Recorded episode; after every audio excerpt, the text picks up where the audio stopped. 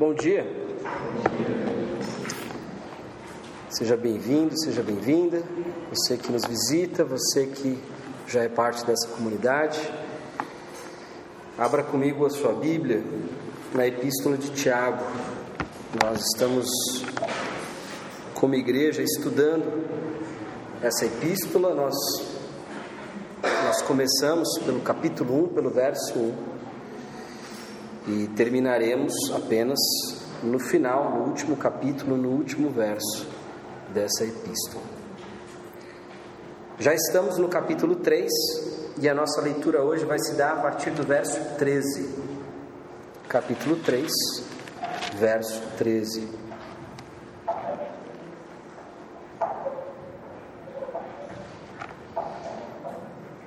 Leia comigo. Quem é sábio e tem entendimento entre vocês? Que o demonstre por seu bom procedimento, mediante obras praticadas com humildade que provém da sabedoria. Contudo, se vocês abrigam no coração inveja amarga e ambição egoísta, não se gloriem disso nem neguem a verdade. Esse tipo de sabedoria não vem dos céus, mas é terrena, não é espiritual, mas é demoníaca. Pois onde há inveja e ambição egoísta, aí há confusão e toda espécie de males. Verso 17. Mas a sabedoria que vem do alto é antes de tudo pura depois pacífica, amável, compreensiva, cheia de misericórdia e de bons frutos, imparcial e sincera. Último verso. O fruto da justiça semeia-se em paz para os pacificadores. Convido você a fechar os teus olhos mais uma vez, descansar por alguns instantes o teu coração.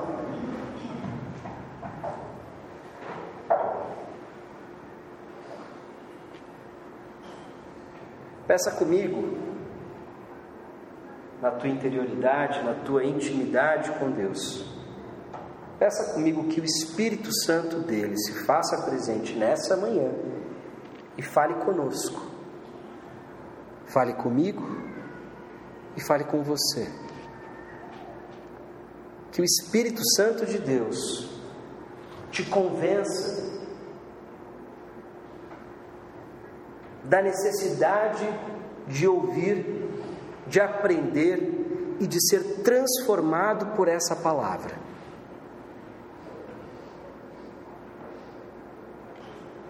Oremos. Senhor nosso Deus e Pai, Se conosco nessa manhã. Se revele a nós, por meio da tua palavra e pela ação interior, pelo ensino interior do Espírito Santo. Pois queremos te conhecer mais, queremos amadurecer espiritualmente para isso, Senhor, precisamos de um conhecimento que não é puramente intelectual, mas é um conhecimento espiritual.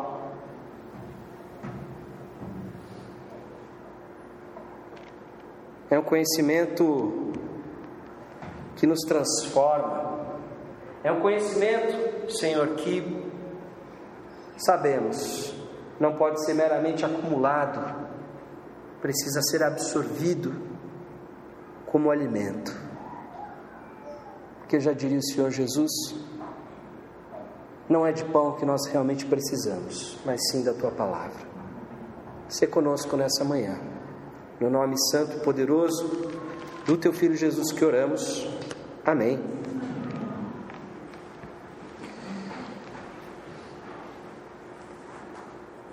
Duas boas-vindas a você novamente. Sinta-se à vontade em nosso meio. Nós estamos, como eu disse há pouco, estudando a epístola de Tiago.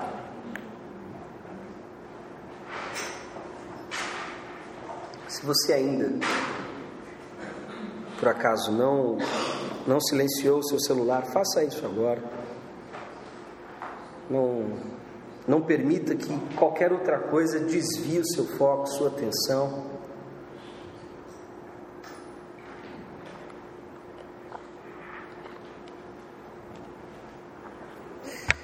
Nós estamos estudando a epístola de Tiago.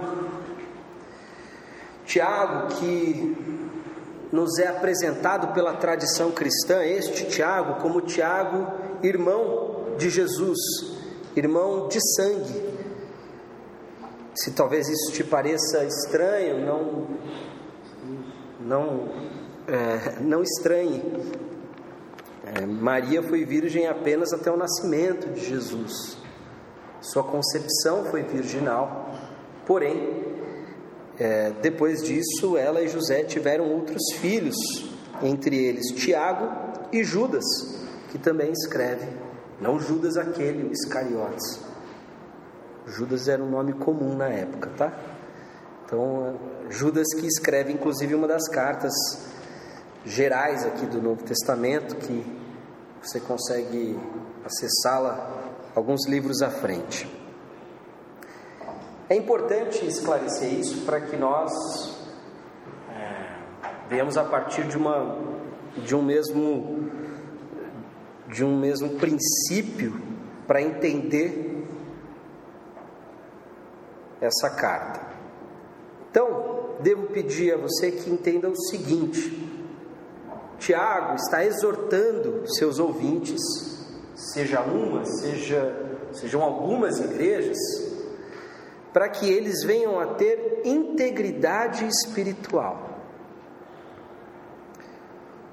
E é interessante o texto, especialmente nos dias de hoje, talvez você se identifique com o que eu vou falar, pelo seguinte: o que, que acontece? É muito fácil nós apenas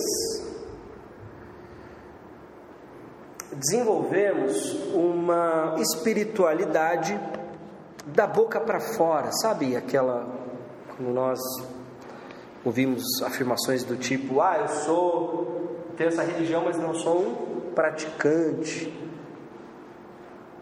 Ah, eu é, acredito nisso, naquilo. Por que que Tiago faz essa exortação? Pelo seguinte, o que, que acontece?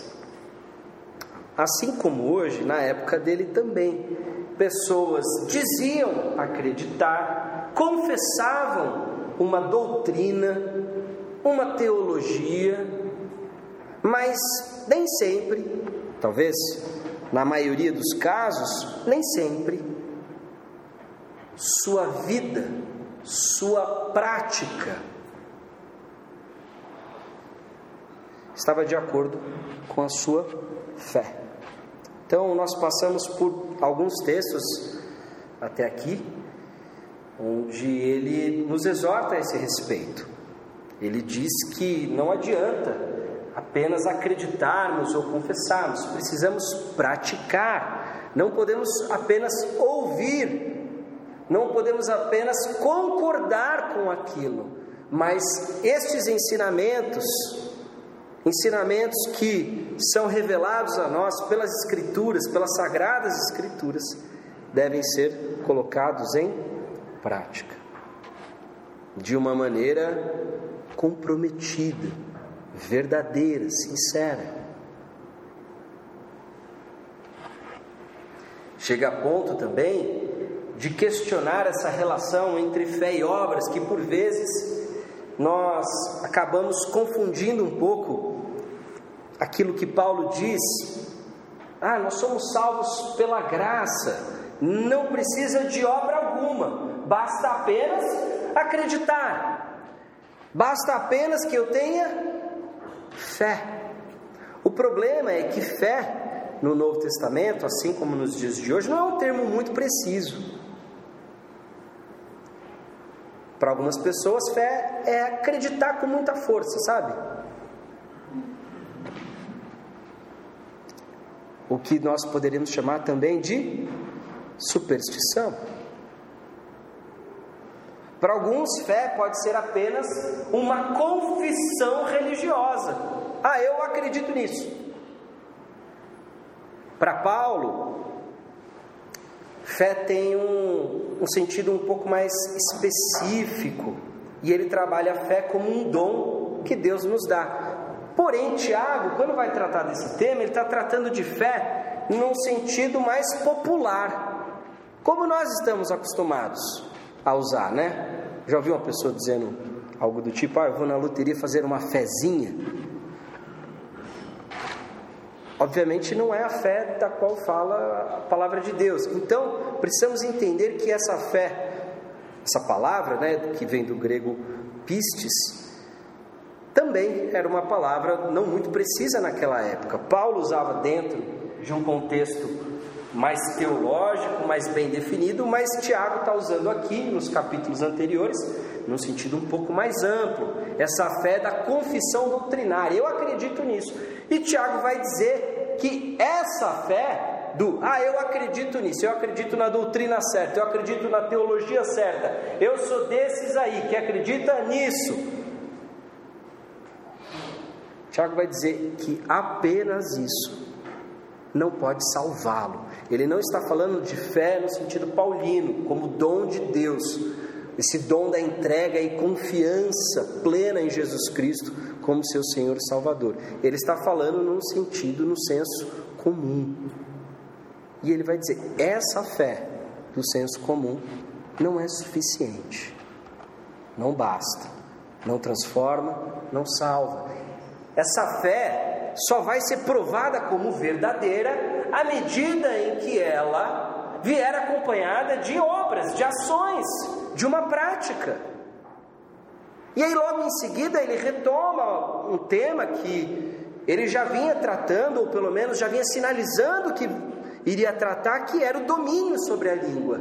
E nós estudamos isso no domingo passado que dominar a língua era uma atividade muito difícil para o ser humano. E aquele que consegue dominar a sua língua, aquele que de fato tem domínio sobre ela, que tem poder sobre ela, esse é um homem maduro, íntegro espiritualmente. Ele até faz uma exortação no começo da passagem, quando diz: Não queiram muitos de vocês serem mestres, porque o mestre vai ser cobrado com maior rigor pelo próprio Deus. Cuidado com o que vocês falam. A língua é capaz de criar um incêndio. Ela é um órgão muito pequeno, mas com um poder destrutivo muito grande. Então ele traça, digamos assim, que esse contraste. Ele usa exemplos como o leme no navio, embora seja uma parte muito pequena, quase no sentido de proporção e tamanho insignificante para todo o resto do navio, é aquilo que tem o poder de direcioná-lo. Então ele explicou isso tudo para a gente.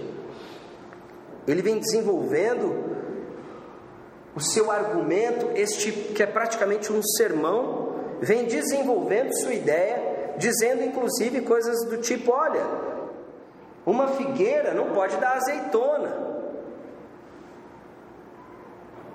A fonte de água doce não pode dar água salgada. Existe um problema.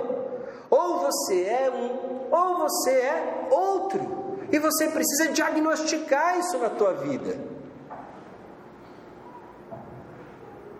E nós hoje, com o auxílio do Espírito Santo, conto com isso, nós vamos dar continuidade a essa leitura, onde, depois de falar sobre a língua, os males e o poder que ela tem, ele vai falar a respeito também de um, um contraste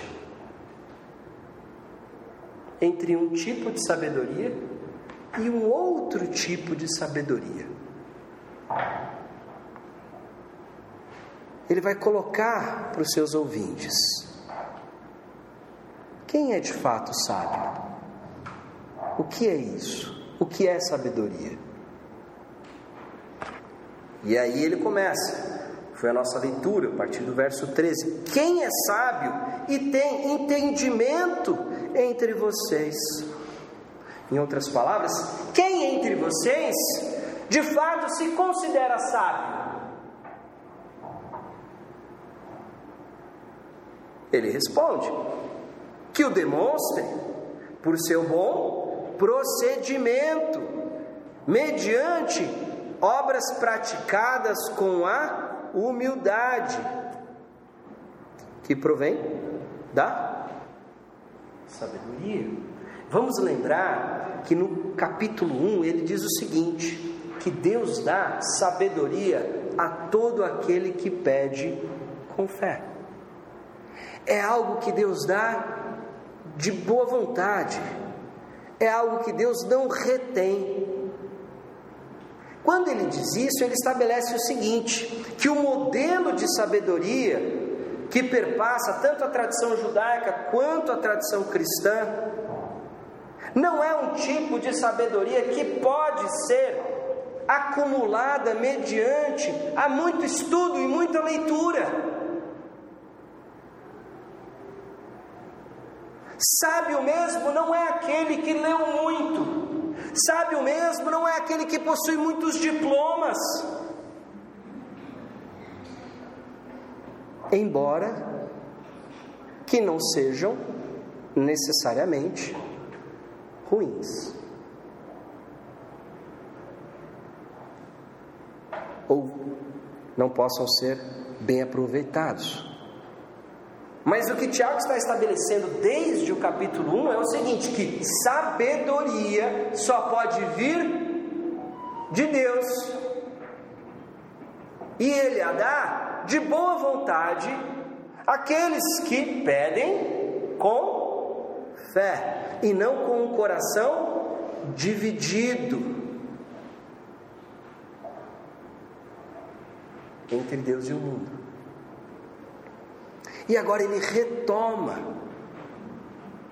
Depois de concluir o capítulo 1, claro, só imagino que você saiba disso, mas apenas para que não haja confusão.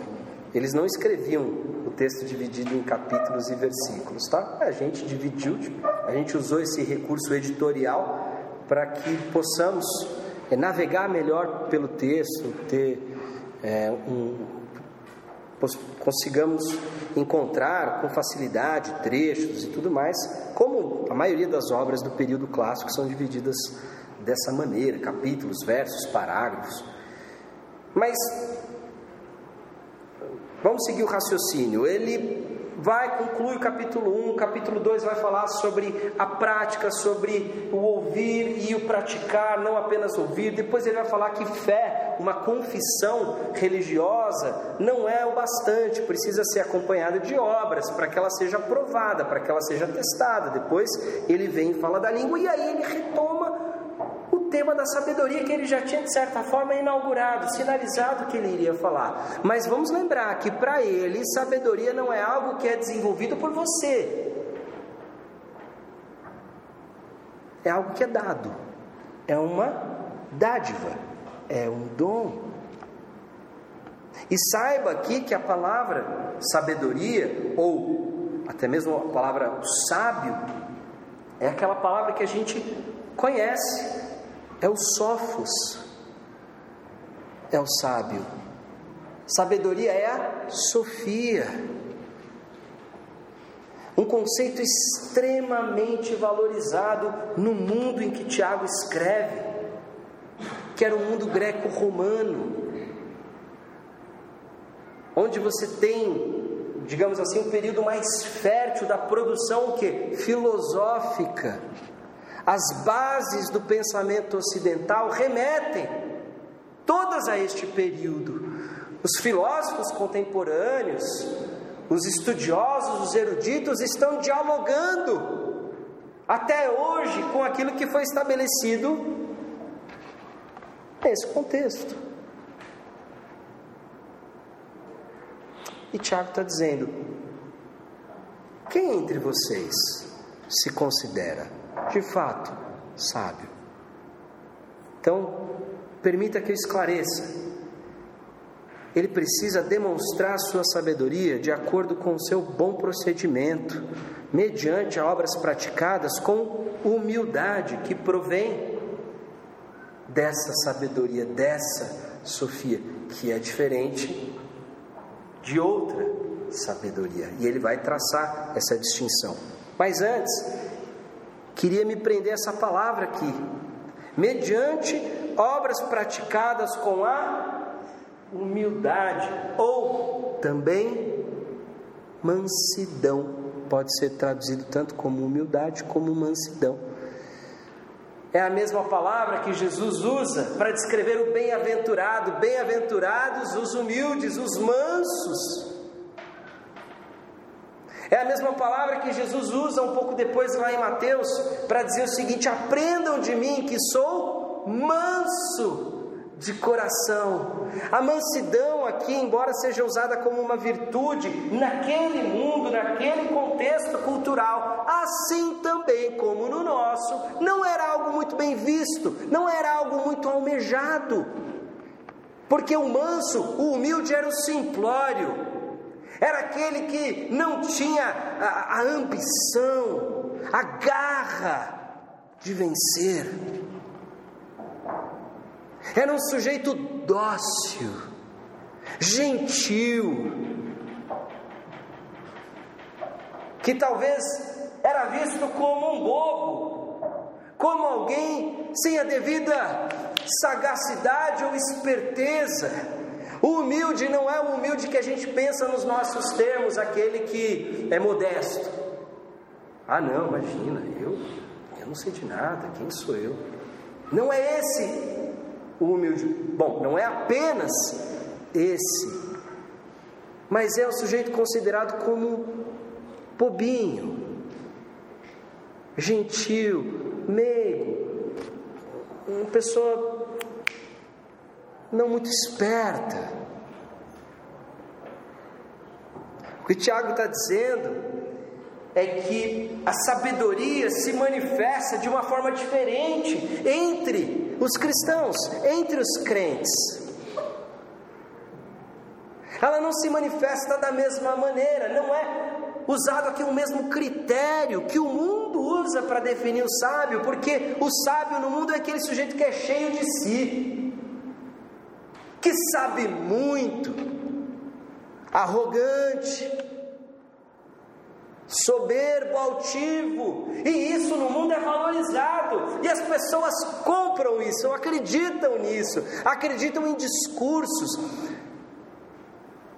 Os sofos, o sábio da antiguidade, se, se a gente fizesse um esforço de traduzir mais ou menos a função, não seria necessariamente sempre o acadêmico, poderia ser aquele que tem um discurso, um curso motivacional. Aquele que te ensinasse uma filosofia de vida para que você fosse bem-sucedido. Sábio poderia fazer muito bem isso na antiguidade. É que hoje nós vamos estudar esses sujeitos na academia, né? Nas universidades. Mas se a gente fosse transpor essa função, ou até mesmo estes, estes personagens, talvez coubesse em muitos discursos e pautas de autoajuda. E ele está dizendo o seguinte: se alguém se considera sábio, a sua demonstração de sabedoria vem de acordo com um bom procedimento. Não é demonstrada pelo conjunto de ideias ou acúmulo de conhecimento, é demonstrada pelo seu bom procedimento, pelo seu jeito de viver e com mansidão. Humildemente, gentilmente. E ele continua: Contudo, se vocês abrigam no coração Inveja amarga, inveja que aqui traduz o termo do grego zelo, que é um termo que pode ser usado de forma positiva, como zelo, como cuidado, mas por vezes também é traduzido como ciúmes, como inveja, como algo negativo. Só que Tiago, para deixar claro que ele está usando num contexto negativo, ele acrescenta o adjetivo inveja amarga. Contudo, se vocês abrigam essa inveja amarga, e aqui a próxima expressão talvez fosse melhor traduzida como rivalidade. Ambição egoísta talvez tenha um, uma conotação de, de uma ambição, talvez material, algo do tipo, mas a palavra que é traduzida aqui, que é eritéia, que vem de eris, que é conflito, é melhor traduzido como rivalidade. Então, vocês que abrigam no coração uma inveja amarga, e uma rivalidade, não se gloriem disso, nem neguem a verdade. E aqui ele vai fazer a distinção. Esse tipo de sabedoria não vem dos céus, não é uma sabedoria que vem do alto, mas ela é terrena. Ela não é espiritual, mas ela é demoníaca. Pois onde há inveja e rivalidade, aí há confusão e toda espécie de males. Tiago está dando para os seus ouvintes, consequentemente para nós, bons critérios para que nós possamos fazer uma avaliação, um bom exame de quem é o sábio. Quem é o sábio? É aquele que exibe apenas muito conteúdo ou aquele que tem, digamos assim, uma postura intransigente, alguém muito muito altivo, muito soberbo, muito cheio de si, convicções fortes, que fala com eloquência, que é carismático, é apenas isso? Serão estes os critérios que vamos usar para definir quem é sábio, Tiago vai falar: não, por favor, não usem esses critérios, não é isso. A sabedoria que nós cremos, primeiro, vem do alto, é Deus quem dá, só Ele pode dar. Ela não é conquistada.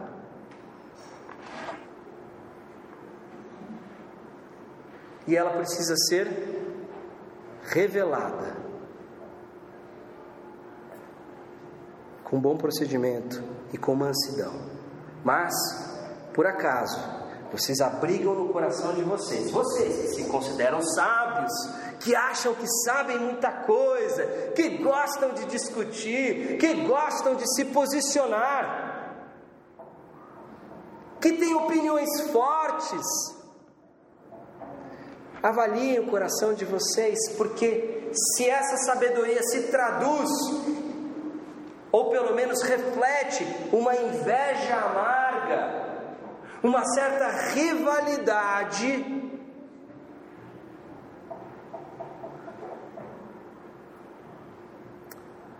Não é o tipo de sabedoria que vem dos céus, que vem do alto, mas é uma sabedoria que é terrena, não é espiritual, mas é demoníaca, porque onde há inveja e ambição, rivalidade, disputas, há confusão e toda espécie de males. E ele apresenta uma outra ideia de sabedoria, de forma mais concisa, mais bem organizada, mais objetiva. Ele diz: a sabedoria que vem do alto é antes de tudo pura. Ou seja, ela não é. O que, é algo puro? é algo que não é misturado.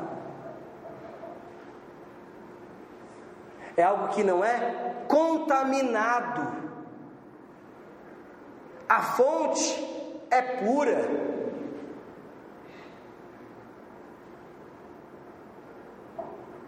Lembra que ele diz, lá no final do capítulo 1, ele fala o seguinte: a verdadeira religião não é o que vocês pensam. A verdadeira religião é a compaixão, é o cuidado do, do órfão da viúva e não se corromper com os valores deste mundo.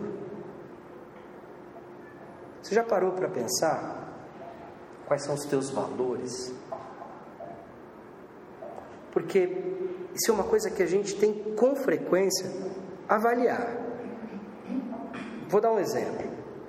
Porque é fácil para um cristão ou alguém que cresceu num ambiente cristão, numa comunidade cristã evangélica, afirmar que acredita em Deus, que acredita em Jesus Cristo.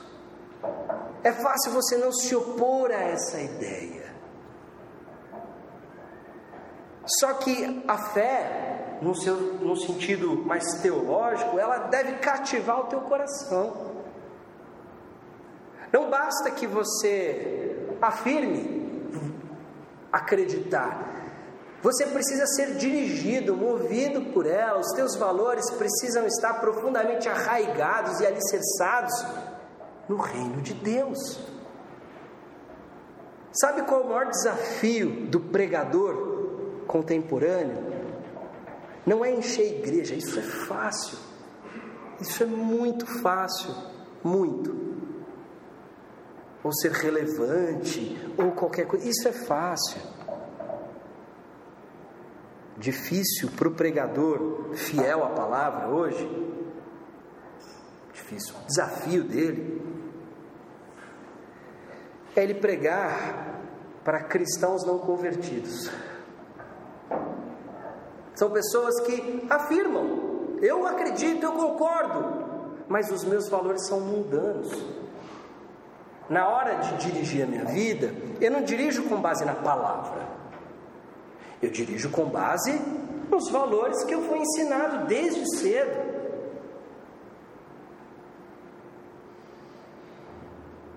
Valores como carreira, como dinheiro.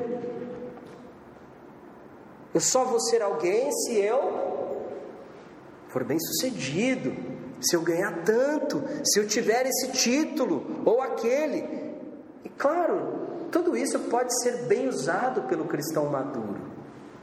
Sua profissão, até mesmo o dinheiro, pode ser bem administrado por um cristão genuíno e fiel.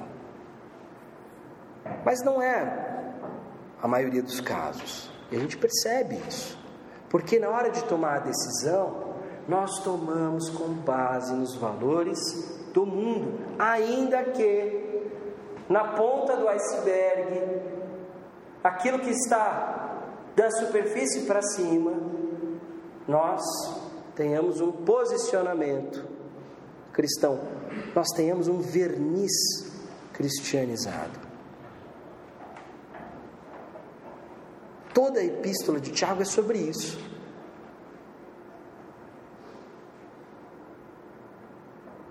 E é para levar o povo de Deus a essa reflexão. Calma aí, mas os meus valores correspondem aos valores do reino? E é interessante que a, a própria fala de Jesus no Sermão do Monte, nas Bem-aventuranças, é uma maneira de, de propor essa contradição, porque ele chama de bem-aventurança, de felicidade espiritual, divina, plena, tudo aquilo que o mundo não chama. Bem-aventurados pobres de espírito, Bem-aventurados os humildes, bem-aventurados os que choram, bem-aventurados os perseguidos. Vocês nunca pararam para pensar nessa contradição? A gente pega o texto e lê sem nenhuma reflexão e acha que é normal. Não é normal, não é óbvio o que ele está dizendo. Você não sabe naturalmente eu também não sei, não acesso isso naturalmente. Eu preciso do Espírito de Deus para me mostrar que isso é uma grande contradição, é um grande escândalo. Não é normal, não é. O bem-aventurado dos pobres de espírito, olha que. Não, não é. Segundo os nossos valores, segundo a nossa percepção, não é algo natural, não é algo normal. Não é feliz o que chora, não é feliz o que é perseguido. O Evangelho é subversivo, ele, ele apresenta uma versão do mundo, uma versão da realidade que está em contradição com os discursos, com as narrativas do nosso mundo. Não à toa, Tiago praticamente faz um comentário ao Sermão da Montanha. O tempo todo ele remete ao Sermão da Montanha. E nesse trecho não é diferente.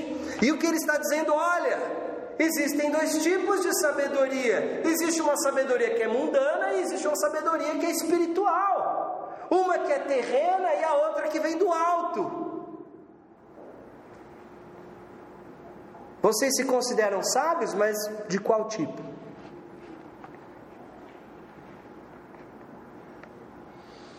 Porque se vocês manifestam essa sabedoria, essas suas opiniões, através das obras da carne, da inveja, do conflito, da rivalidade, se a sabedoria de vocês provoca facção, briga, desunião, quebra, rompimento na comunhão, então não é sabedoria. Não é sabedoria, é sabedoria do mundo, é orgulho, é vaidade. Sou eu querendo me expressar, sou eu querendo me impor os meus valores, aquilo que eu penso. E a gente vive, eu preciso dizer isso, a gente vive num mundo extremamente enganado, onde acha que todas as opiniões são válidas. Ah, eu tenho que dar a minha opinião, a minha voz precisa ser ouvida. Quem disse? Quem disse? Não é à toa que nós hoje vivemos um tipo de polarização e ela sempre vai ficando mais acirrada, porque nós estamos dizendo que todas as opiniões valem. Não existe mais bom senso. O bom senso de falar assim: olha, eu não entendo tanto desse assunto, então eu vou deixar para quem estudou mais isso falando isso num termo assim, meramente humano, sem entrar aqui na arena espiritual, nem no campo de uma modéstia humana você vê mais isso. Todo mundo tem opinião, só que nós não constituímos uma civilização, uma sociedade com base em opinião.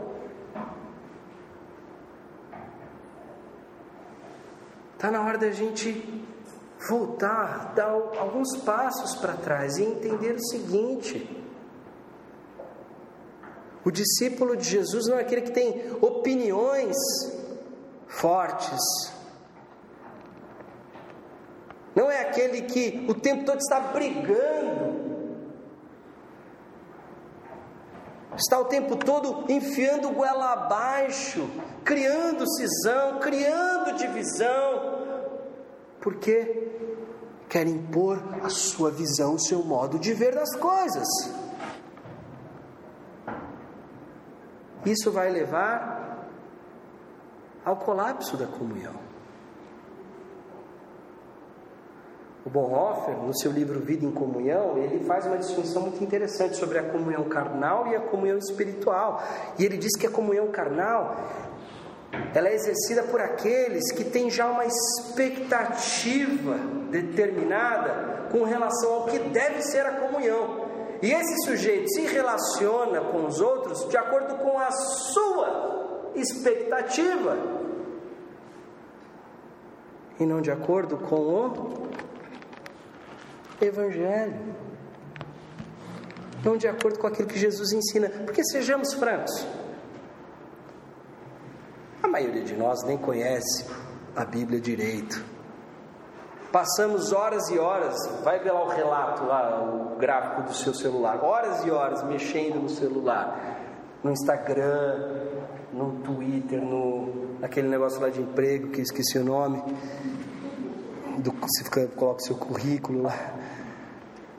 Passa horas ali, mas não lê a Bíblia não conhece, fica refém de um novo pregador que aparece lá no Instagram com milhares de seguidores falando algo que você adorou ouvir.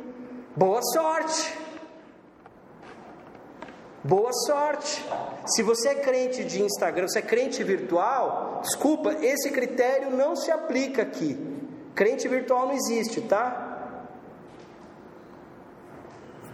Não existe. Ah, eu sigo esse, eu sigo aquele, eu sigo aquele. Complicado, são caras que estão dizendo três, quatro coisas diferentes. Como assim você segue os quatro? Ah, que eu gosto desse, aí nesse dia eu estou gostando desse, naquele, aquela falou um dia uma pregação que eu gostei muito. Cuidado! O mundo de hoje não tem coerência, porque não tem profundidade. Nós voltamos com a escola bíblica. Nós temos uma sala de aula ah, ah, bem equipada até para que possamos dar uma boa aula. Tem projetor. Essa semana chegou um quadro branco com rodinhas. É, ótimo. Cabem ali umas 20, 30 pessoas. Só que a gente deveria estar dando aula aqui no salão. E você não deveria vir só para o culto de exposição bíblica, você deveria vir também para a escola bíblica. Porque sejamos sinceros, a maioria de nós aqui não conhece. Como é que você diz que você crê num negócio que você não conhece? Porque um dia você sentiu um arrepio na espinha, chorou no culto, um louvor te emocionou? Isso, nada disso se enquadra no documento fundamental que inaugurou a fé que você diz crer.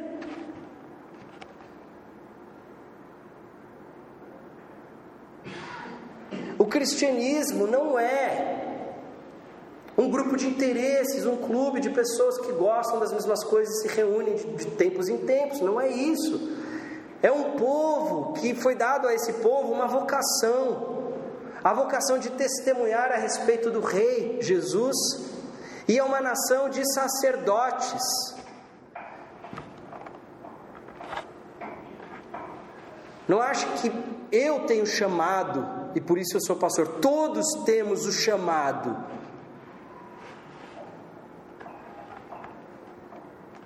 Todos temos o chamado. Nós temos dons diferentes, mas o chamado é um só, tá?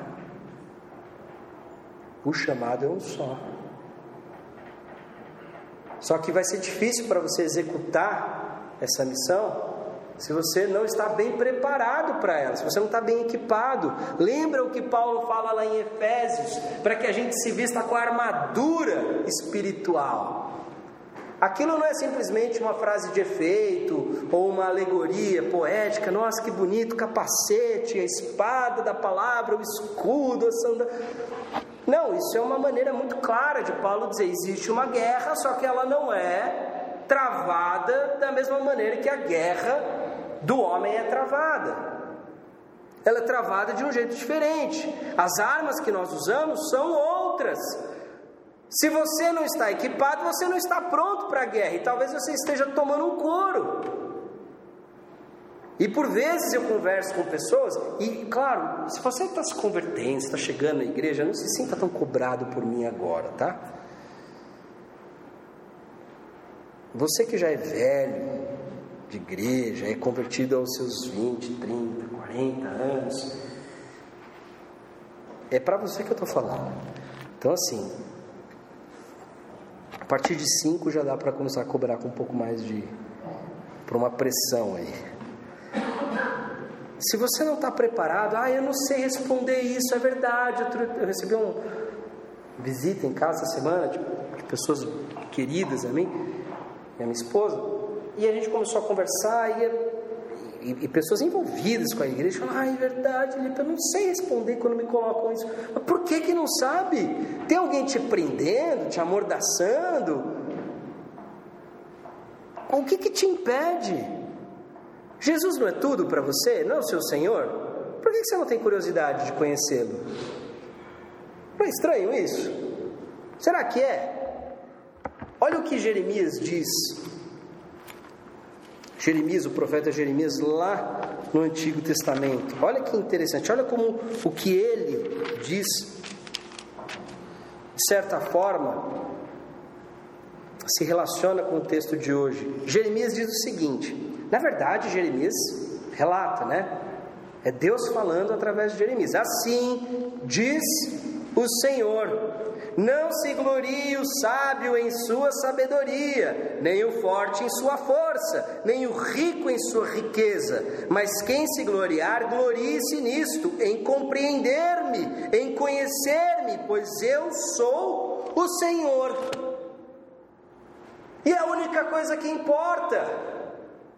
O problema do nosso mundo e o problema das igrejas cristãs, evangélicas, pode pôr até católicas nesse, no Ocidente, é que nós desenvolvemos toda uma visão de mundo baseado naquilo que a gente absorve no mundo. O que é bom é carreira, é dinheiro, é isso, é aquilo. A gente constrói toda uma visão de mundo. E aí a gente tenta, depois vem para a igreja e tenta aplicar isso. E aí começa a não funcionar, porque são duas visões de mundo diferentes, são duas sabedorias diferentes. Eu preciso partir da palavra para o mundo, e não o inverso, e não do mundo para a palavra. O que, que a palavra me ensina sobre o homem, sobre o ser humano, sobre o seu coração, sobre a sua maldade, sobre suas virtudes? É com base nisso que depois eu vou olhar para o mundo e vou interpretar a realidade, vou interpretar os fatos, porque tudo é interpretação.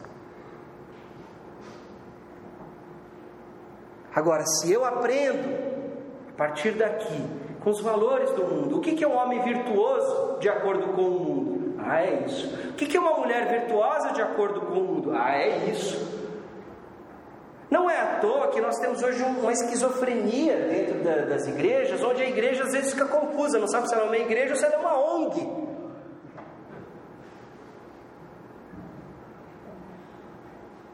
Porque ela aprende com o mundo que ser do bem, ai, ajudar o outro e tudo mais, e não está errado. Não está errado, mas a ordem está errada, porque a única coisa que pode te salvar e te transformar é Jesus Cristo e não sua obra de caridade, porque a obra de caridade, segundo Jesus, pode ser usada para sua autopromoção. Eu posso fazer uma obra de caridade simplesmente para mostrar para as pessoas o quão bom eu sou. E desconfia, se você está postando as suas obras de caridade no seu Instagram, no seu Facebook, desconfia que talvez lá no seu coração você queira mostrar para os outros o quão bom você é o quão do bem. Isso não tem nada a ver com o que Jesus ensinou. Então eu começo a querer entender o Evangelho, entender as coisas do reino, a partir dessa visão de mundo que eu criei, que é mundana. E quando o sujeito se converte, ele precisa fazer o um movimento contrário. Eu preciso agora reaprender tudo, mas a partir da revelação de Deus. Então, olha que pessoa maravilhosa, ele doa milhões para caridade e não sei o que. Não. Não sei. Esse não é o critério de virtuoso, segundo a palavra. Muda, muda o valor. Muda o valor. Ah, aquela pessoa é maravilhosa, perfeita, só falta aceitar Jesus. Já ouviu isso? Especialmente isso acontece quando a gente quer se aventurar no namoro evangelístico. É a primeira justificativa que a gente usa.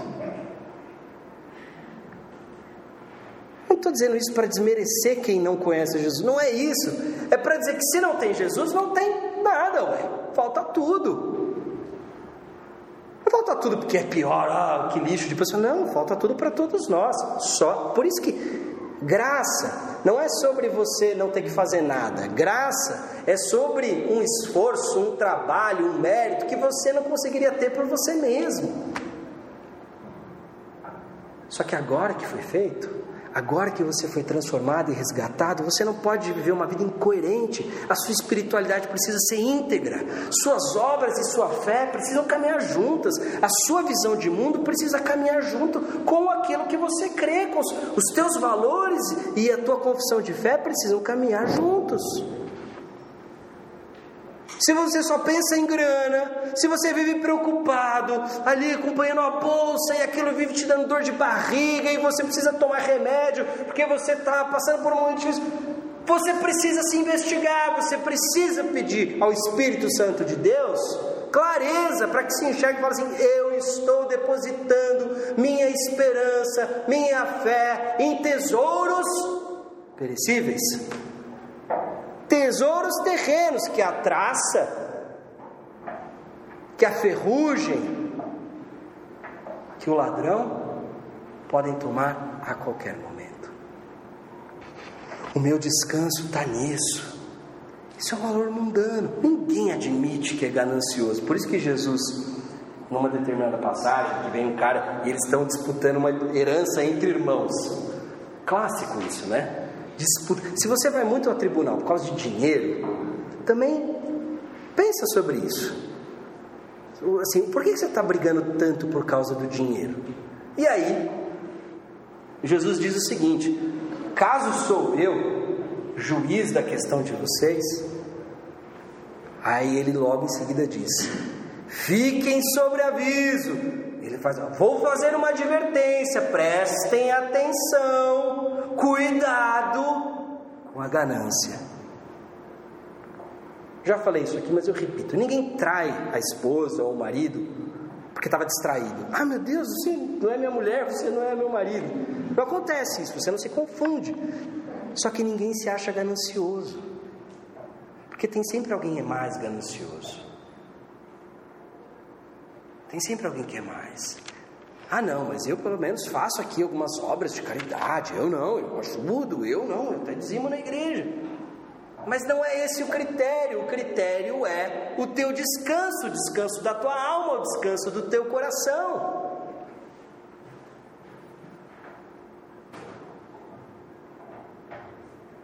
Tudo isso para dar uma base, a sustentação para a argumentação de Tiago que existem duas sabedorias, duas maneiras distintas de ver o mundo. Uma delas se expressa pela arrogância, pela rivalidade, pela soberba. E o que, que ela gera? Conflito.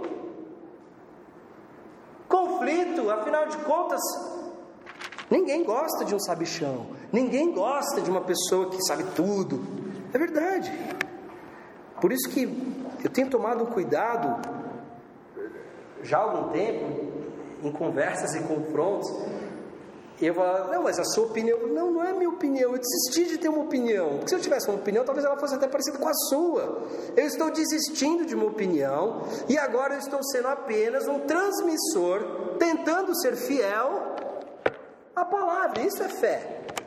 O que eu estou fazendo hoje aqui com vocês não é minha especulação intelectual, reflexões, meditações pessoais com base na minha experiência. A minha experiência não é suficiente para isso. Eu preciso da fé. A fé de que Deus se revelou a mim lá atrás por meio da lei, dos profetas, e teve o seu clímax em Jesus Cristo. Essa é a religião que eu creio essa religião revelacional. Deus se revelou, não eu descobri Deus. Ah, eu encontrei Deus, eu descobri Jesus. Cuidado com essa palavra. Não é o que depende de você. É Deus que se revela. Você por você não tem capacidade, você não tem interesse. Essa é a verdade. Você não tem interesse em conhecê-lo. É muito mais interessante ficar no Instagram e, e ver o que, que as pessoas estão fazendo. O que, que as personalidades estão postando? Entendeu? Porque você em você mesmo não tem interesse. Por isso que você precisa do Espírito Santo. Porque só o Espírito Santo pode colocar isso no teu coração. E você fala assim: olha, eu preciso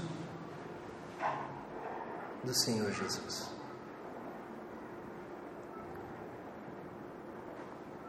E ele vai dizer colocando em, em termos mais claros, né, que A sabedoria que vem do alto é antes pura, como eu disse, não é contaminada com o mundo, não é contaminada com valores do mundo. Depois ela é pacífica, ela é amável, ela é compreensiva, ela é cheia de misericórdia, de bons frutos, ela é imparcial e ela é sincera, ela é verdadeira. Olha os adjetivos que Tiago usa para descrever a sabedoria que vem do alto e não é desenvolvimento humano.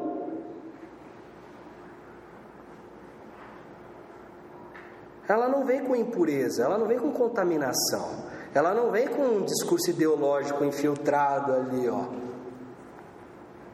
entrelaçado. Não, ela é pura, ela é pacífica, ou seja, ela trabalha a favor da paz. Lembrando que paz, na mentalidade bíblica, não é ausência necessariamente de conflito mas é a plenitude, apesar de. Ah, eu, eu não estou em paz, porque está acontecendo isso, meu filho, meu trabalho. Então, mas é exatamente aí que a paz precisa operar, a paz que vem do Espírito, porque ela precisa ser paz aí, não só quando tudo está bem, de acordo com a tua agenda, funcionando bem. Esse é o grande descompasso da nossa civilização. De pessoas. Por que, que a gente depende tanto de medicação, de. É, enfim, de alívios e, e. como é que chama? É, de escapes, de, de gatilhos comida, bebida, remédio, drogas, prazer o tempo todo, pornografia. Por que a gente precisa de jogo? Eu preciso viajar todo mês. Precisa? Eu preciso curtir o tempo todo, eu preciso de uma festa o tempo todo. Precisa?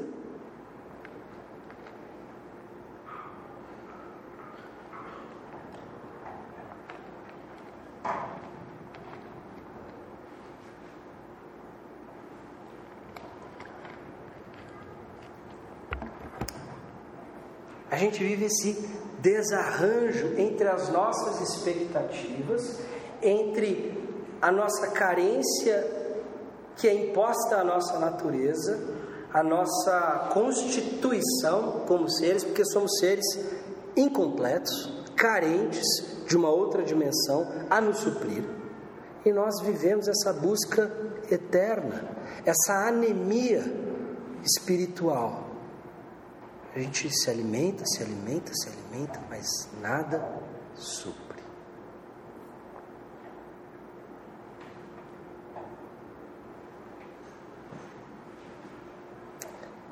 Por isso que a gente associa paz sempre a esse momento de prazer.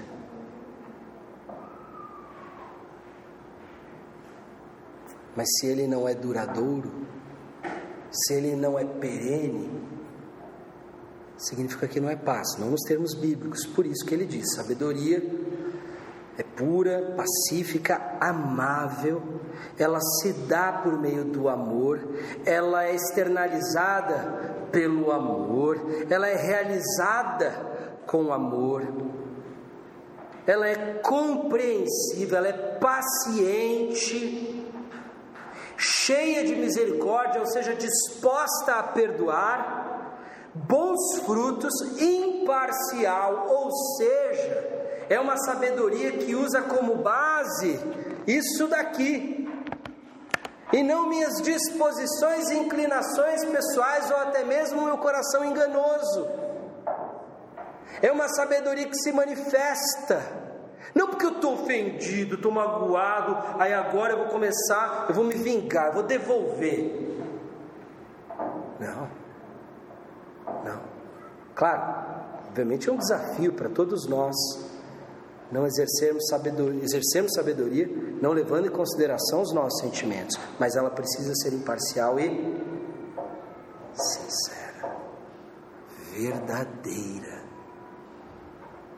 Precisa sempre lidar com base na transparência, na verdade. A minha sabedoria não pode ser exposta só a algumas pessoas, ah, o que eu acho sobre isso, aquilo ali, tal, que o outro. Não.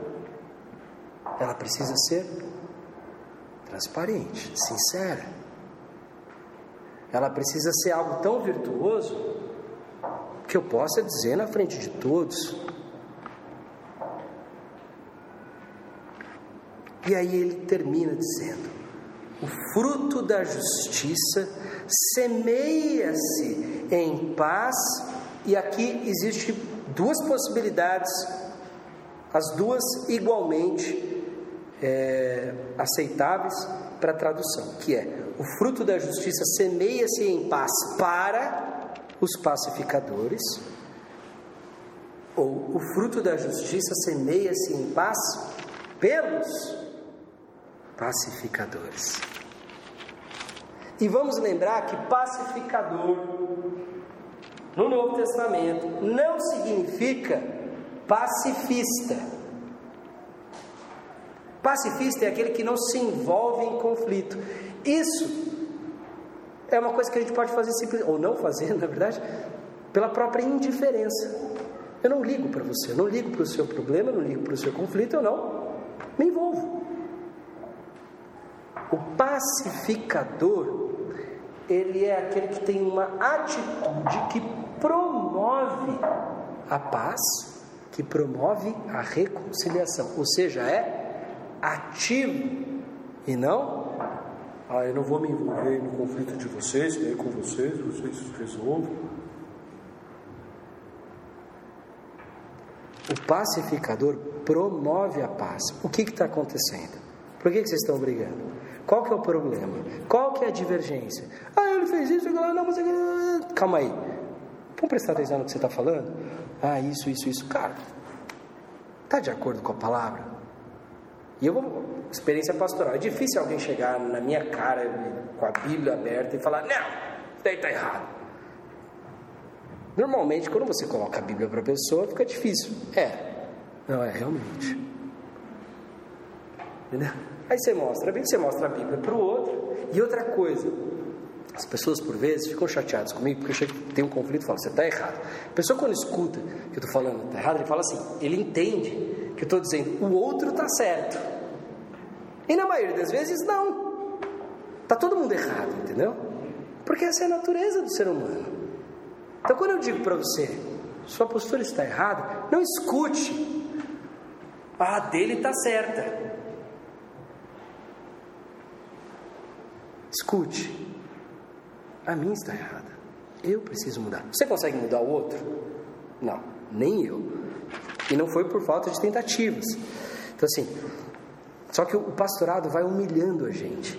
A gente vai descobrindo que a gente não tem poder algum. E por isso que Paulo diz que a nossa função é a função de um mordomo fiel. A gente só oferece alimento. Quem executa a transformação é o Espírito Santo. Porque as pessoas não mudam pessoas. Você pode afetar a pessoa, você pode magoar alguém, você pode alegrar alguém, mas você não muda quem ela é. Você pode compartilhar um ensinamento, você pode compartilhar uma ideia ou coisa do tipo, mas você não muda o coração do ser humano. O ser humano não muda o coração do ser humano. Só Jesus Cristo, através do seu Espírito, em nós. Então, o que ele está dizendo no último verso é: o fruto da justiça, particularmente eu prefiro a segunda tradução, semeia-se em paz pelos pacificadores. Ou seja, existem dois tipos de sabedoria: uma leva ao conflito, à divisão, à facção, à guerra e, consequentemente, à morte. A outra sabedoria promove a paz porque ela é exercida humildemente, pelo manso, por aquele que é considerado um simplório, um sujeito simples, um sujeito que não tem ambição na vida. Esse sujeito, a sabedoria do alto, ela é exercida por esse sujeito e ela leva à paz, porque a sua expressão, ela é ela, ela, primeiro que ela é cristalina, ela é pura, ela vem pela paz, ela é, ela é exercida com amor, com compreensão, com perdão. Ela é imparcial, ela é sincera, e isso promove o que? Comunhão. Isso restaura relacionamentos. Isso transforma o ser humano, porque é o poder de Deus atuando em nós, e nós somos apenas usados, levados, movidos por este poder que nos preenche, que é o Espírito de Deus.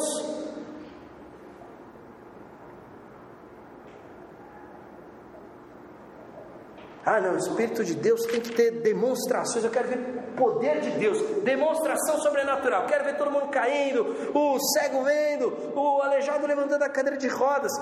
Ótimo, isso é manifestação do Espírito Santo de Deus também. Mas vamos lembrar que antes de qualquer coisa, o Espírito Santo de Deus precisa te transformar, te converter. E devo te dizer, esse é o maior milagre. Esse é o maior milagre. Não à toa, Jesus, lá no capítulo 11 de Mateus, ele fez a tour do milagre. Curou todo mundo, fez um monte de coisa ali pela Galileia toda. E qual que é a conclusão dele? Não serviu de nada. Povo difícil. Vai ter mais misericórdia para Sodoma e Gomorra do que para vocês. É o que Jesus disse. Depois você vai lá em Mateus 11 e confere. Poder do Espírito tem que começar a atuar em você. Você precisa mudar, teu coração precisa ser mais misericordioso, as tuas posturas, a tua maneira de colocar as tuas opiniões, de se relacionar com o outro, não é imposição, não é porque o outro não concorda ou não vê exatamente como você, que ele é teu inimigo,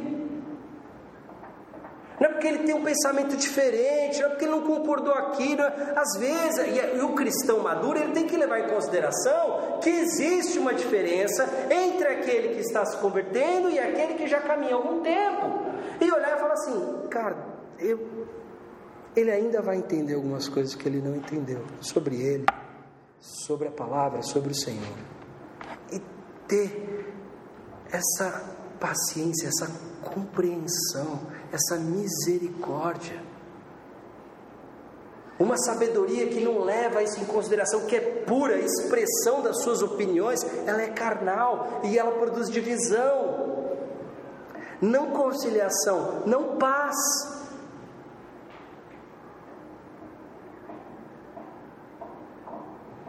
Tiago não está abordando isso por acaso.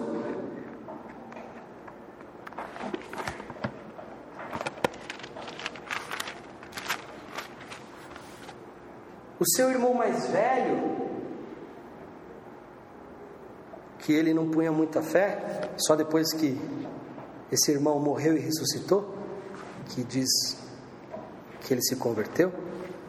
Esse irmão mais velho, no seu sermão talvez mais importante, na sua pregação mais importante, que é a ética, o compromisso, a postura do discípulo, que é o sermão da montanha, Jesus, o nosso Senhor, diz o seguinte: bem-aventurados, lá em Mateus 5,9: bem-aventurados, felizes plenamente, aqueles que possuem uma felicidade de natureza espiritual divina, uma espiritualidade e uma felicidade que desafiam o senso comum, aquele que é de fato bem-aventurado e feliz, são aqueles que promovem a paz.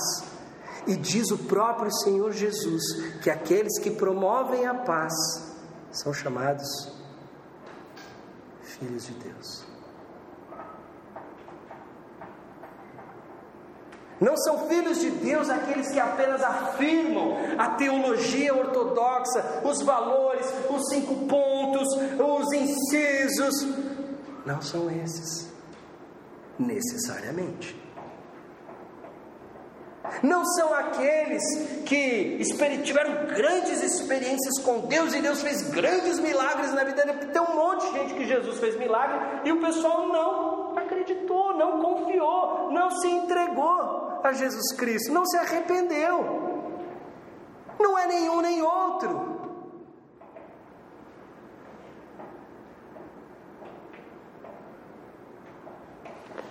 Quem é chamado de filho de Deus é quem promove a paz, o shalom de Deus. É aquele que é usado pelo Espírito Santo para restaurar o que está corrompido, perdido, danificado.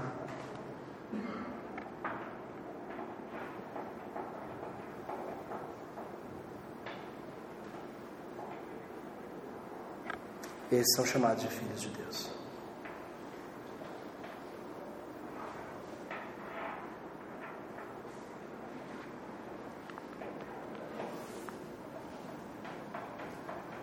Verdadeira sabedoria é exercida pelo manso, por aquele que por vezes se passa por um bobo, porque não tem ambição, a garra, não se posiciona.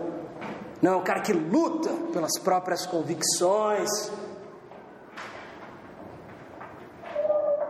É exercido por esse sujeito, através das suas boas obras, que culminam forma incontestável na semente que ele planta por meio da paz, que é a justiça. E justiça, tanto no vocabulário que Jesus usa aqui em Mateus, como no próprio vocabulário de Tiago, é comportamento, é o padrão ético, é o jeito de viver, é o jeito de proceder. A justiça é semeada pelos pacificadores, não pelos ambiciosos, não pelos arrogantes, não por aqueles que se permitem ser levados pela inveja.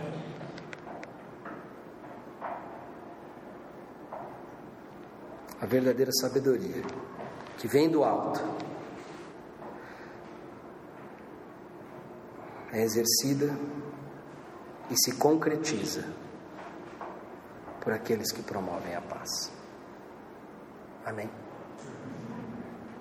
Entenda que o Espírito Santo de Deus vai fazer uma obra na tua vida e no teu coração, mas use os critérios da palavra. Como o próprio Senhor disse por meio de Jeremias, que o, que o sábio não se, se glorie na sua sabedoria, mas no conhecimento de Deus. Você tem que se escorar, você tem que se apoiar no conhecimento e na intimidade com Deus. E não existe intimidade com Deus sem palavra. Não, mas Deus fala comigo. Podem ser vozes do além, pode ser esquizofrenia, pode ter uma série de coisas. Mas aqui está um jeito de você comprovar se essas vozes, de fato, é, estão falando a verdade. Se elas estão de acordo com a palavra do próprio Deus, da maneira como ele se revelou. A nossa religião, a nossa espiritualidade, como eu disse, ela não é fundada em achismos, ela é fundada com a crença fundamental de que ela é revelada pelo próprio Deus e não intuída pelo próprio homem. Não sou eu que descubro das minhas experiências, das minhas meditações, dos meus achares, dos meus achismos, das minhas opiniões. Ela é revelada a mim e ela me transforma nessa direção mesmo, de cima para baixo.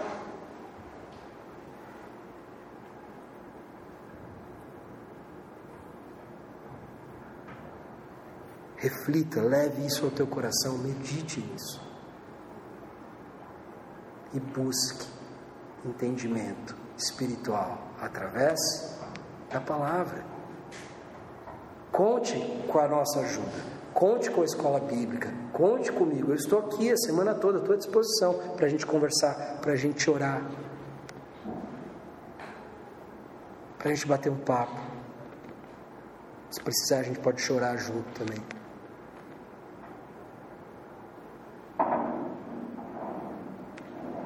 Mas só Jesus pode te dar a verdadeira sabedoria. O resto é erudição.